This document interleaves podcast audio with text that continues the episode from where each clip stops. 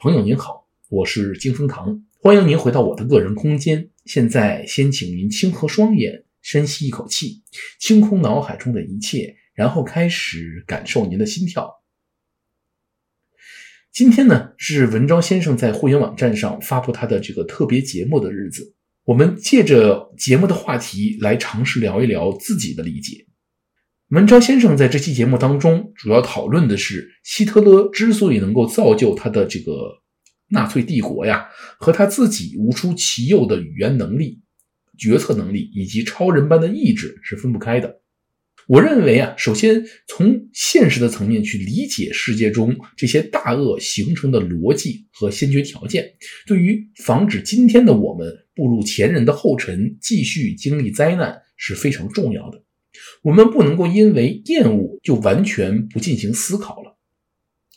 不过，我认为，呃，像希特勒这样的大恶人呀，除了他自身拥有超乎寻常的能力之外，还有一种素质是必须具备的，就是他要同时坚守自己的现实感，却要剥夺其他人的现实感。也就是怎么说呢？就是他需要用谎言去煽动别人，统治别人。又要在自己的每次决策当中，呃，不脱离现实，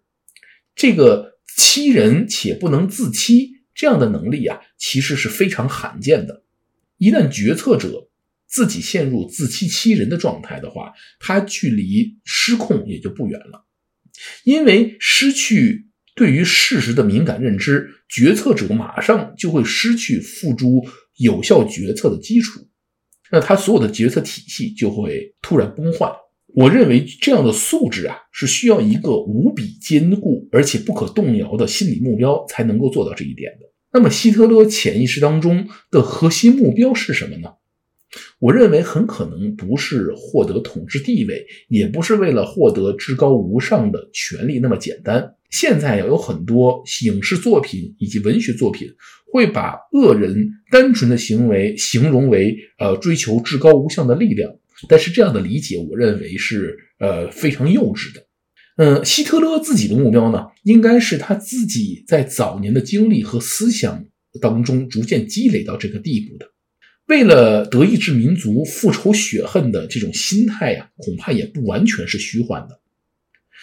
我另外感到疑惑的是，这些恶人之所以能够为恶，他的关键原因到底是在于他自己的能力和才干出众呢，还是在于他的内心的心理动机和他所处的环境给他造就了这样的可能呢？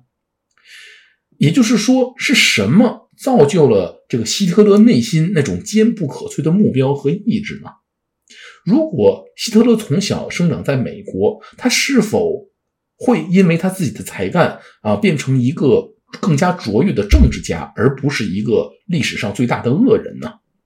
咱们如果回过头来去理解一下现在中共的领导人，恐怕他们是没有希特勒这样的目标和意志的，更多的还是在自欺欺人。但是他们面对的中国大陆啊，其实是一个更习惯于这个压制策略的。统治结构和一群更习惯于被压制的民众，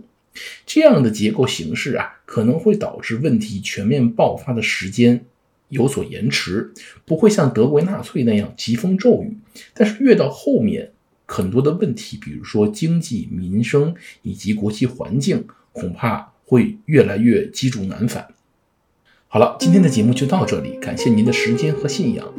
现在请深呼一口气。睁开您的双眼，重新开启您的意识，回到您来自的那个现实世界中去吧。愿神与您同在。